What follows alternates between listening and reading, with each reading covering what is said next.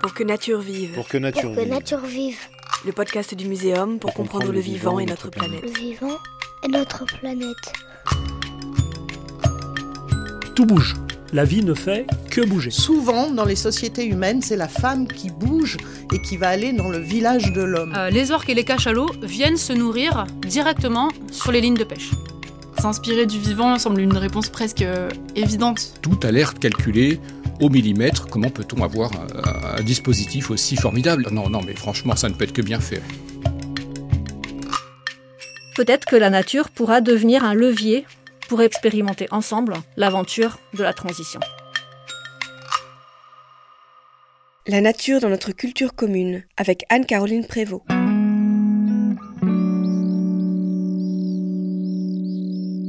On sait tous, en un clignement, distinguer un vélo d'un scooter.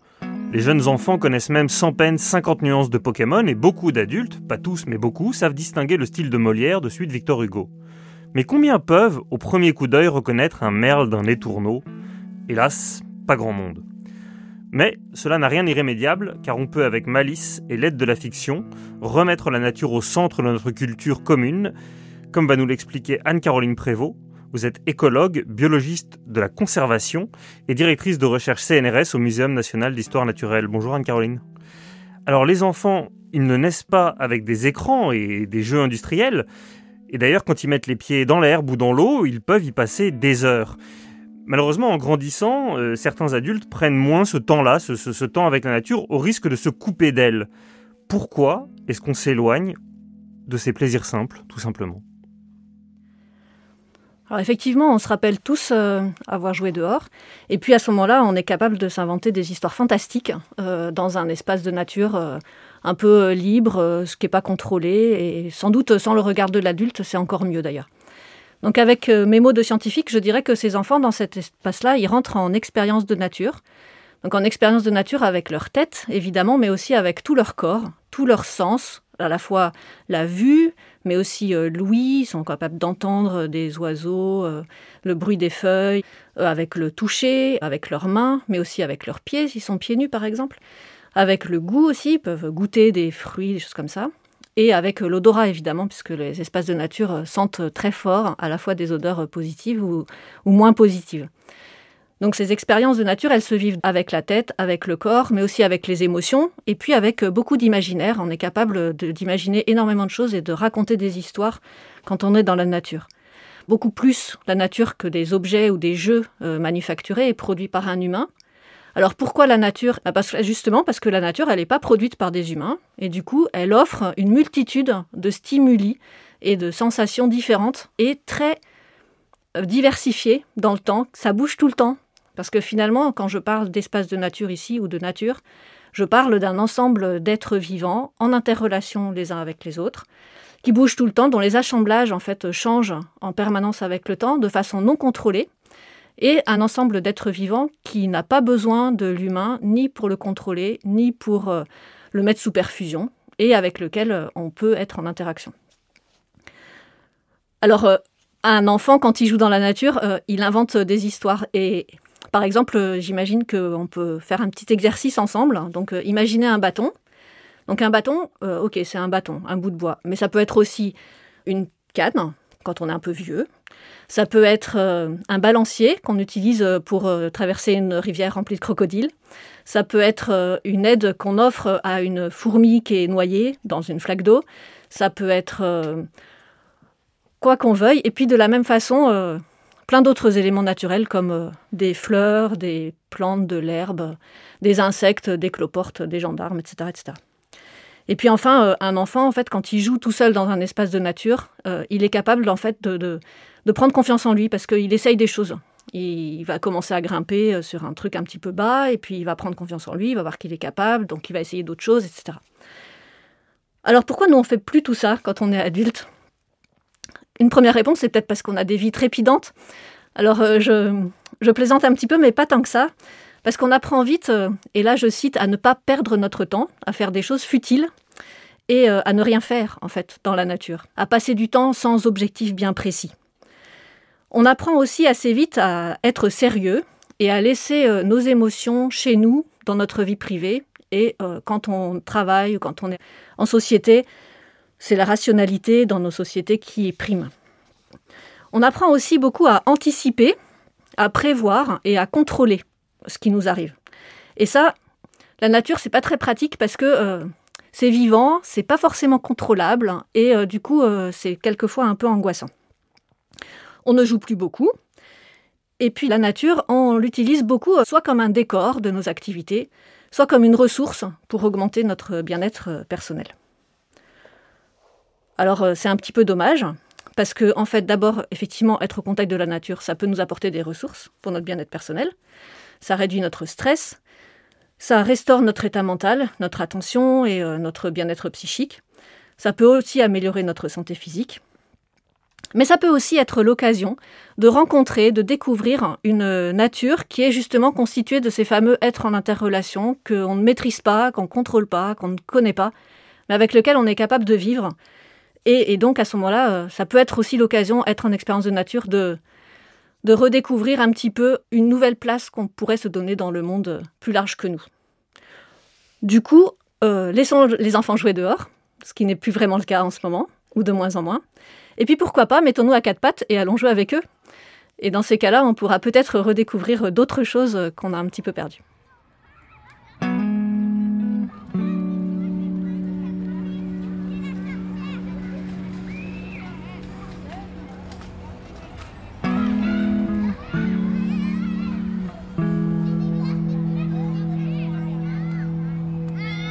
Alors ce que vous nous dites, c'est que la nature, elle a disparu euh, de nos villes, mais vous m'avez aussi appris que la, nature, elle avait très largement disparu de nos fictions, euh, qu'elles soient adultes ou enfantines, évidemment, rétrécissant euh, le, contact qu'on peut avoir avec la nature. Comment est-ce que vous expliquez l'artificialisation de nos imaginaires?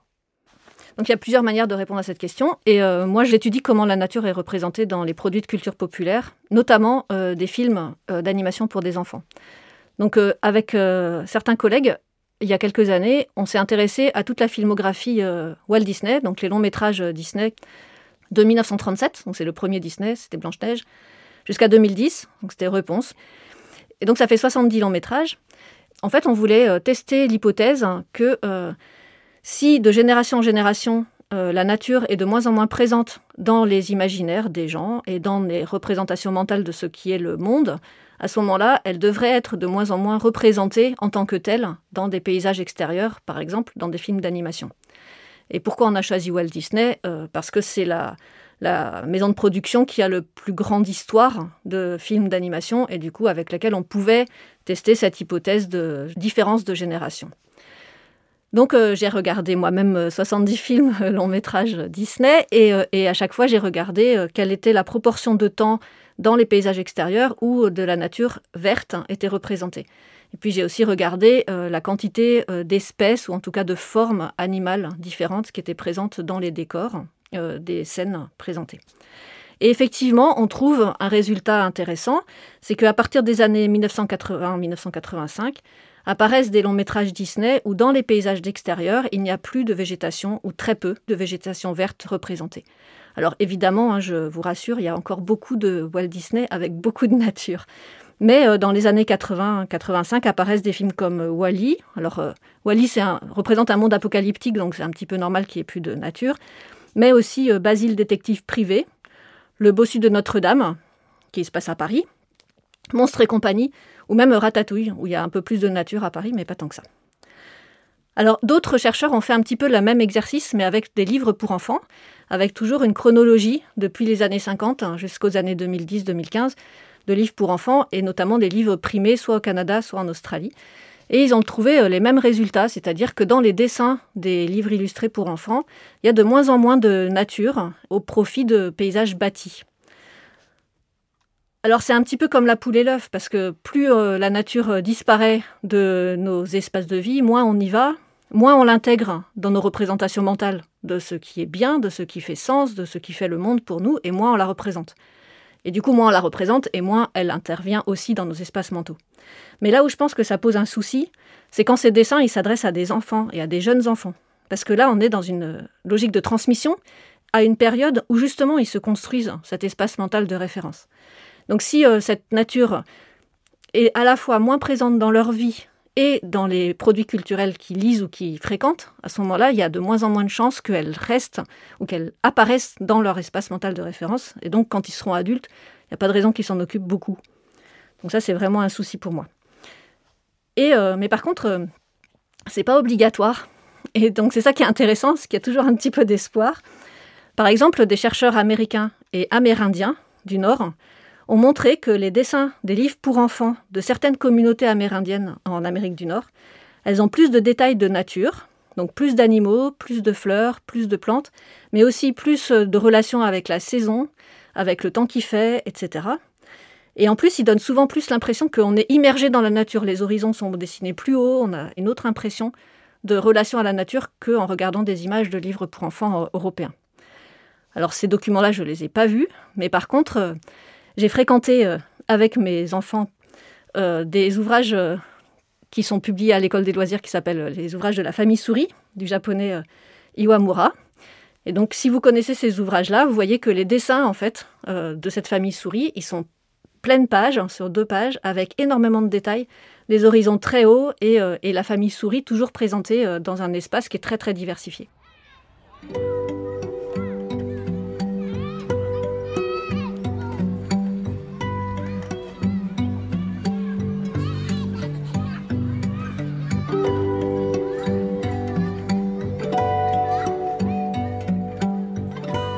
Donc j'ai vraiment aussi regardé un petit peu depuis 2-3 ans euh, des œuvres de science-fiction pour essayer de comprendre euh, et d'explorer comment euh, ce genre pourrait aider à remettre la nature dans nos imaginaires.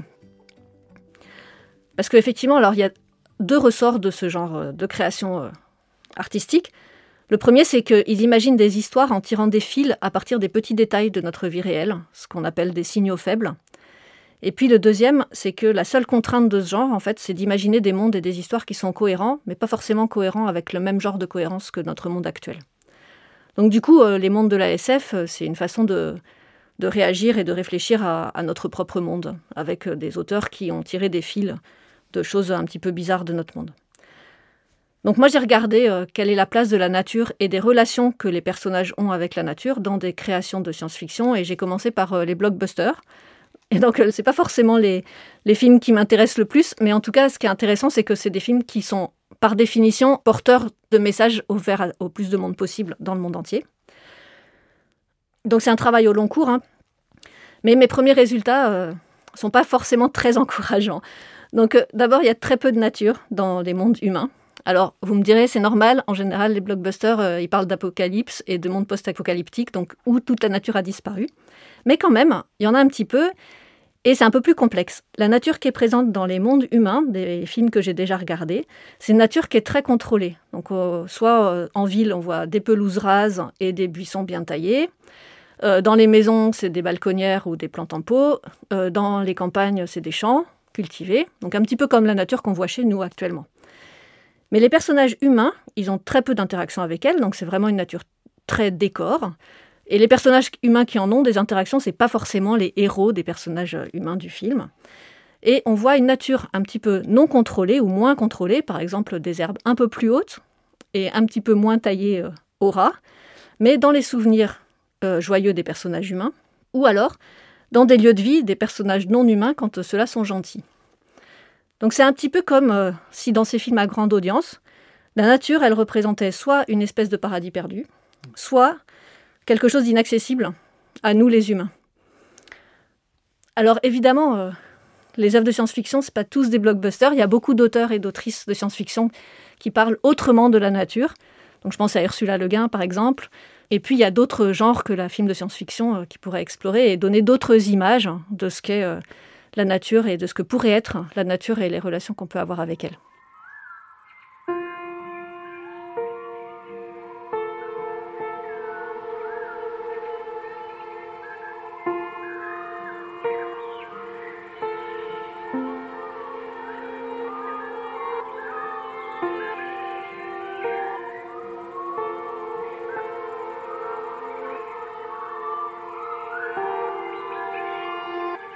Vous, justement, comme vous avez décidé d'aller à contre-courant avec euh, d'autres collègues pédagogues, vous travaillez à une sédition, vous voulez faire repousser la nature dans les esprits des jeunes générations. via des ateliers participatifs. Petit exercice euh, d'imaginaire, est-ce que vous pourriez nous, nous proposer une séance en immersion et nous montrer à quoi ressemblent ces, ces séances? Alors j'imagine que vous voulez parler du comité de science-fiction. C'est une initiative de l'Institut de la transition environnementale de Sorbonne Université et du Muséum. Donc euh, l'idée ici, c'est de proposer à des étudiants et à des étudiantes, qu'on appelle les CSFistes, puisque le comité de science-fiction s'appelle le CSF, donc euh, d'inventer et de créer des mondes post-transition sur un thème précis euh, chaque saison. Et ils vont inventer et créer ces mondes avec l'aide d'artistes. Donc on travaille avec à chaque fois un écrivain ou une écrivaine de science-fiction, une comédienne et animatrice de théâtre forum et de théâtre image, un scénographe et designer qui fait des installations plastiques, et puis euh, une preneuse de son et euh, des designers euh, graphiques. Donc la première saison, on avait travaillé autour de la nature dans la ville, la deuxième saison autour de l'alimentation du futur, et la troisième saison qui est en cours autour des communications interespèces. En amont de ces créations, on propose aux CSFistes de participer à des séminaires scientifiques dans lesquels des scientifiques vont donner un socle de connaissances un peu commun à tous les CSFistes sur le thème de la saison. Et ça, c'est d'autant plus important qu'on privilégie une grande diversité de parcours, d'âge et de formation pour les étudiants et étudiantes pour euh, augmenter les échanges et euh, la créativité euh, possible de chacun et chacune d'entre eux. Donc après, les créations, l'idée c'est de les partager évidemment avec le plus grand nombre, mais aussi de revenir en fait dans les communautés scientifiques avec ces créations pour voir comment est-ce que ces imaginaires produits peuvent parler aux scientifiques euh, actuels, vrais, réels et sérieux, pour voir comment est-ce que ça pourrait ouvrir des, pistes ou des pépites euh, pour d'autres thèmes de recherche. Et c'est plus désirable que les métropoles partant de Covid, les, mondes que les CSFistes euh, inventent? Dans la saison 2, qui était autour de l'alimentation du futur, moi, j'ai pas suivi les créations. Mais quand ils ont présenté leur production lors d'une scénette de théâtre forum, j'ai été choquée par la noirceur du tableau et quand j'avais posé euh, la question, euh, un des CSFistes m'a répondu Ah bon? Mais pourtant, on s'est beaucoup amusé à la, création de ce monde. Et finalement, euh, trois mois après, ce même CSFiste m'a envoyé un mail en me disant Anne-Caroline, en fait, on n'était pas si pessimiste que ça parce que nous, la situation qu'on avait imaginée de fermeture des frontières à cause d'un pestivirus venu de Chine, c'était pour 2030, c'était pas pour 2020.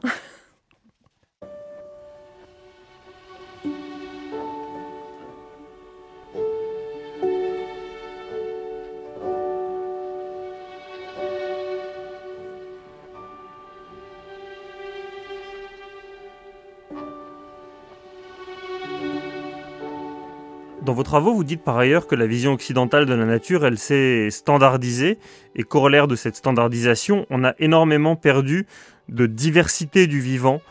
Très concrètement, qu'est-ce qu'il y a derrière cette perte? Alors effectivement, euh, quand euh, on parle de nature actuellement en France et dans les pays occidentaux, euh, souvent on la met dans des cases. Alors vous avez des espèces en danger, des espèces communes, des espèces nuisibles, des espèces utiles, des espèces invasives des espèces dans une biodiversité qu'on veut bien, une biodiversité qu'on ne veut pas. Et puis on parle aussi par des modèles et par des projections. Et ça, c'est l'écologie scientifique hein, dont je suis, qui essaye de, comprendre euh, les dynamiques de la biodiversité, notamment en fonction des pressions humaines. ça permet de parler en fait à d'autres acteurs, comme les acteurs économiques ou les acteurs politiques. C'est une espèce de langage commun en fait euh, dans nos sociétés actuelles. Et cette vision, en fait, elle se diffuse un peu partout dans la société, d'abord par les discours des scientifiques, mais aussi par les discours des politiques euh, et d'autres dirigeants euh, et décideurs, par aussi les œuvres culturelles. Et on pense que c'est la seule façon possible d'entrer en contact avec la nature finalement. En fait, il y a d'autres façons de voir, et c'est ça qui est intéressant. C'est d'abord évidemment dans les cultures euh, qu'on dit non modernes, c'est-à-dire qui ne correspondent pas à notre façon et à notre mode de vie, il y a même beaucoup de cultures dans lesquelles le, mot nature n'existe pas, en fait, pour désigner ces éléments non humains, parce que ça n'a pas de sens de faire cette distinction entre humain et non humain. Mais même dans les cultures euh, dites modernes, dans nos sociétés actuelles, euh, il y a plusieurs façons de voir. Alors, je vais me permettre de vous donner deux exemples. Dans un article scientifique que j'ai lu récemment, en 2001, des chercheurs avaient demandé à des étudiants, qui étaient tous étudiants aux États-Unis, mais certains qui étaient américains et européens, et puis d'autres euh, qui venaient de cultures est-asiatiques, des Japonais, des Coréens et des Taïwanais. Et donc, il leur avait demandé deux choses. La première, c'était de décrire une photo de paysage, et puis la deuxième, c'était de dessiner un paysage. Et à chaque fois, les deux communautés d'étudiants avaient des réponses différentes. Pour la description des photos, euh, les étudiants américains décrivaient en nommant les espèces qui étaient présentes, en leur donnant des caractéristiques générales, en les sortant de leur contexte, un peu comme s'ils si, euh, avaient une vision essentialisante de la nature, euh, très générale. Au contraire des étudiants d'origine japonaise, taïwanaise et coréenne, qui eux décrivaient plus les relations qu'ils avaient dans la photo, avec une attention particulière au contexte environnemental, aux saisons, aux éléments non vivants, etc. Et donc une description très contextuelle de la photo et pas généralisable. Et on leur a demandé de dessiner un paysage avec des éléments obligatoires qui étaient une maison, un être humain, un horizon, un arbre. À ce moment-là, les dessins étaient un petit peu différents aussi. C'est-à-dire que les Américains, ils ont dessiné euh, les éléments qui étaient demandés, l'humain assez gros, l'horizon assez bas. Les euh, étudiants euh, d'origine est-asiatique, ils ont dessiné beaucoup plus de choses que demandé, l'humain plus petit, un horizon très haut, on avait l'impression d'être dedans. Et donc en fait, on voit que même dans des cultures dites occidentales modernes, on peut avoir plusieurs façons de voir la nature. Alors ça, quand j'ai raconté ça à une de mes collègues, elle m'a rapporté que elle, elle avait travaillé avec des enfants de maternelle en Seine-Saint-Denis, à qui on avait demandé de dessiner un ver de terre. Et donc, euh, une enfant de maternelle a dessiné un ver de terre et puis euh, a raconté à ma collègue ce qu'elle avait dessiné. Et quand ma collègue lui a dit bah, C'est bien, il est bien, il est, as dessiné un ver de terre Elle a dit Non, j'ai pas dessiné un ver de terre. Je dessinais ce ver de terre, regarde, celui-là, là, il t'a vu comment il s'enroule, il est dans la terre, etc. Et donc en fait, cet enfant de maternelle, elle avait exactement la même façon de voir le, le monde, qui était une façon très contextuelle, avec des relations entre les êtres. Et finalement, un de mes collègues qui est naturaliste, quand j'ai raconté tout ça, il m'a dit Mais en fait, ça veut dire qu'on n'est pas obligé de toujours décrire la nature juste avec des noms d'espèces. On peut aussi se permettre, et c'est peut-être aussi légitime, de raconter des histoires naturelles, parce que nous, en tant que naturalistes, on a les histoires naturelles, on les connaît, on les vit, on les ressent. Et en fait, c'est pas une façon légitime de parler, en fait, actuellement, dans nos sociétés. Et ça, c'est un petit peu dommage.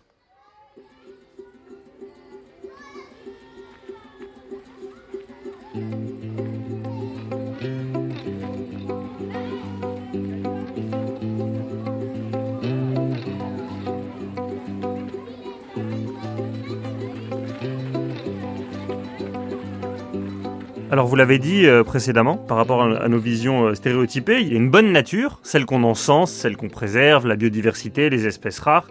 Et puis évidemment, il y a la mauvaise nature, celle qu'on combat, qui est incarnée par les nuisibles.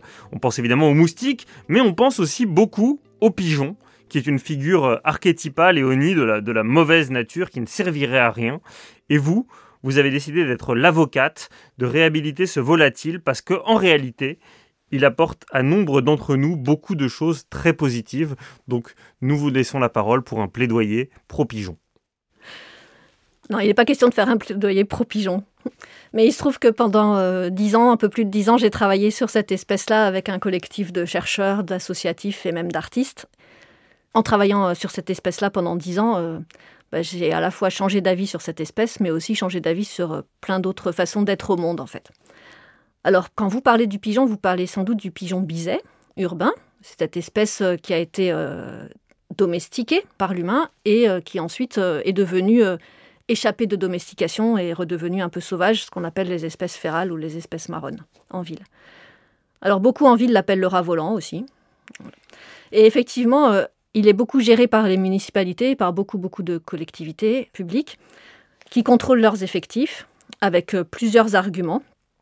Donc soit parce qu'ils sont trop nombreux, ils dérangent les riverains, ils sont porteurs de maladies transmissibles aux humains, les zoonoses, et leurs fientes dégradent les monuments et ils sont auteurs de pollution. Voilà, ça c'est les arguments qu'on entend souvent.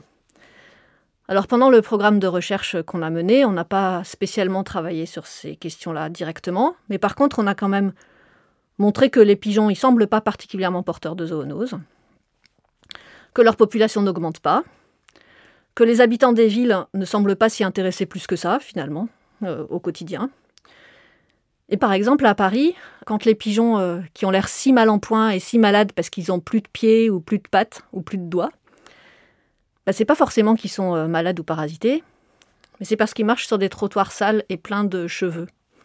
Et qu'en fait, quand ils marchent sur ces trottoirs sales et pleins de cheveux, bah, ils s'enroulent les fils aux pattes, Ils sont pas capables de les enlever. Les fils y rentrent à l'intérieur des chairs, ils nécrosent. Et ensuite, les bouts de doigts tombent. Alors, ça change un petit peu le statut déjà. Alors, on a beaucoup échangé aussi avec certaines personnes qui nourrissent les pigeons régulièrement et qui sont euh, catégorisées comme les nourrisseurs de pigeons et la cause ultime de tous les problèmes des pigeons. Les personnes qu'on a interrogées et qui nourrissent régulièrement les pigeons, qui n'aiment pas beaucoup d'ailleurs qu'on les appelle des nourrisseurs, sont des gens qui sont très diversifiés, des hommes, des femmes, de tous les âges. Certains travaillent, d'autres ne travaillent pas. Certains sont en couple, beaucoup ont des amis évidemment, enfin ce sont des gens comme vous et moi, sauf que eux ils nourrissent les pigeons. Et ils le font en général pour des raisons qui sont euh, finalement très rationnelles et pour répondre à une éthique, puisque la plupart d'entre eux se rappellent que si les pigeons sont présents actuellement en ville, c'est parce qu'ils sont les descendants de pigeons domestiques qui avaient été euh, élevés notamment par euh, des populations urbaines euh, jusque la Première Guerre mondiale, notamment les ouvriers, les populations ouvrières, comme pigeons de chair, et qui ont été relâchés et qui se sont installés en ville suite à la désaffection de ce mode d'alimentation et d'élevage. Et donc c'est finalement à cause de nous, les humains, que les pigeons sont ici, en ville, et donc pour ces personnes, il est de notre responsabilité de nous occuper d'eux. En plus, ils se rendent compte que les pigeons qu'ils nourrissent régulièrement les connaissent, deviennent fidèles, ne sont plus euh, effrayés par eux, et donc ils peuvent les attraper à la main, ils leur enlèvent les fils ils peuvent leur donner des vitamines, des choses comme ça, ils s'en occupent et ils les soignent. Et donc finalement, cette responsabilité qu'ils s'accordent pour les pigeons, euh, c'est complètement rationnel et c'est pas signe d'émotivité ou d'irrationalité, c'est signe d'une autre façon d'être par rapport à la nature.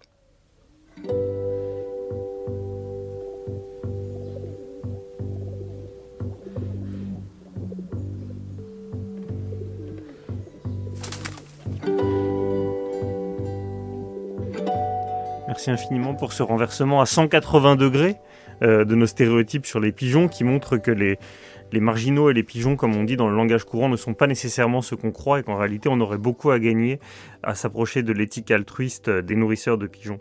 Pour se quitter euh, tout à fait, Anne-Caroline, si vous voulez bien, euh, avec le Covid, tout le monde a commencé à se dire qu'il fallait qu'on rentre à nouveau en, connexion avec la nature, mais c'est pas si facile euh, à dire qu'à faire. Donc, quelles seraient vos propositions à vous pour que nous laissions à nouveau rentrer la nature dans nos vies? Je rappelle ici que la nature dont je parle, c'est un ensemble d'êtres en relation permanente les unes avec les autres, dont les assemblages changent en permanence, de façon non prévisible par les humains, et qui n'a pas besoin ni de contrôle ni de perfusion par les humains, qui n'est pas une amie, pas une ennemie, mais qui est le socle de notre vie à nous, des humains. Donc cette nature, elle est, euh, elle est devenue un peu trop le précaré de quelques-uns. Donc ceux qui s'en occupent sont soit considérés comme des rêveurs, des enfants, des artistes, certains scientifiques aussi, euh, qu'on laisse parler tant qu'ils gênent personne. Et alors une des propositions que je fais, c'est de sortir la nature de ce précaré, déjà. Donc euh, chacun et chacune d'entre nous a le droit d'entrer en contact avec elle, de découvrir ou de redécouvrir hein, toutes ces histoires naturelles, de lui redonner une place dans sa vie, individuelle et puis ensuite sociale, à l'aide de mots, de récits, le plus diversifiés possible. Pour faire ça, on n'a pas besoin d'aller très loin un petit bout de terre, un petit bout d'herbe avec des espèces animales et végétales, ça suffit. Cinq minutes de pause euh, tous les jours pour mettre ses sens euh, à l'écoute de la vie qui est là, tout près, ça peut déjà être une première étape. Alors tout ce qui va suivre, si jamais quelque chose suit, parce que pour certains et certaines, il ne se passera rien et c'est pas grave, donc tout ce qui va suivre va dépendre de chacun et chacune d'entre nous, de nos envies, de nos besoins, de nos peurs. Mais une fois la dynamique lancée, n'arrêtons plus Allons explorer plus loin. Alors ouvrons des livres, regardons des films, posons des questions, partageons nos sensations, ouvrons nos yeux, nos oreilles, nos mains, nos nez, etc. Alors pour ça, il faut évidemment qu'on puisse le faire, pratiquement. Il faut qu'il y en ait de la nature autour de soi. C'est pas tout à fait ce qui se passe hein, actuellement. Il y a deux ans, euh, je discutais avec un, aménageur et qui me disait que euh, dans un écoquartier qu'ils avaient construit récemment, il y avait un espace de jeu pour les enfants qui était bien délimité, et puis à côté de cet espace de jeu, il y avait un petit bosquet les enfants, ils allaient jouer dans le petit bosquet. Alors, pour des raisons de sécurité, ils ont rasé le bosquet. Voilà. C'est pas le seul exemple, il y a énormément d'autres exemples. Euh, dans beaucoup d'aménagements pour les enfants, on enlève les espaces un peu de terre parce que c'est sale. Et après, les enfants, ils ramènent de la saleté à l'intérieur, par exemple. Voilà, donc ça, c'est la responsabilité publique de mettre euh, la nature à disposition pour qu'on puisse se remettre en contact avec eux. Il n'est pas question de donner juste la responsabilité aux individus. Mais ce qui fait société aussi, c'est notre culture commune. Et euh, nous avons depuis longtemps exclu de fait la nature de ce qui nous lie tous et toutes euh, dans une société, à la fois des valeurs, des objectifs, des utopies, etc. Donc évidemment, il y a énormément d'enjeux d'égalité ou d'inégalité sociale, et il n'est pas question ici de dire qu'il faut s'occuper de la nature d'abord et qu'ensuite il faut s'occuper des enjeux sociaux, c'est pas du tout ça l'idée. Mais je pose ici une question, est-ce que la nature et les liens qu'on a avec elle, est-ce qu'elle pourrait pas offrir des opportunités pour aussi repenser nos relations sociales? Parce que nous, nous sommes des êtres vivants, donc en tant qu'êtres vivants, nous sommes tous et toutes en relation avec cette nature, qu'on le veuille ou pas, alors pourquoi est-ce qu'on ne pourrait pas utiliser la réalité de ces liens comme un point d'entrée pour recréer des dialogues euh, rompus entre les catégories sociales et reconstruire un commun, en fait, à la fois vis-à-vis de la nature, mais aussi vis-à-vis de nous? Donc pour conclure euh, mes propositions, développer notre attention au vivant, soyons curieux de cette nature, retrouvons les histoires naturelles qui font sens pour nous, et puis osons, tous et toutes à notre niveau de responsabilité, avec nos envies, nos responsabilités, nos contextes. Expérimentons, trompons-nous surtout, et puis recommençons à expérimenter. Et puis arrêtons de séparer le monde sérieux de la raison et celui des émotions et des imaginaires, soi-disant réservé à l'univers de l'enfance, parce que c'est pas vrai. Acceptons et même revendiquons que toutes ces façons d'entrer en contact avec la nature s'entremêlent les unes avec les autres dans la construction d'un savoir et d'une expérience plus riche du monde qui nous entoure. Donc si on invente et on réinvente aussi des moyens de nous en parler, de nous comprendre et construire un commun, alors peut-être que la nature pourra devenir un levier pour des chemins de transition dont on ne connaît pas la fin, mais dont nous pourrons expérimenter ensemble l'aventure de la transition.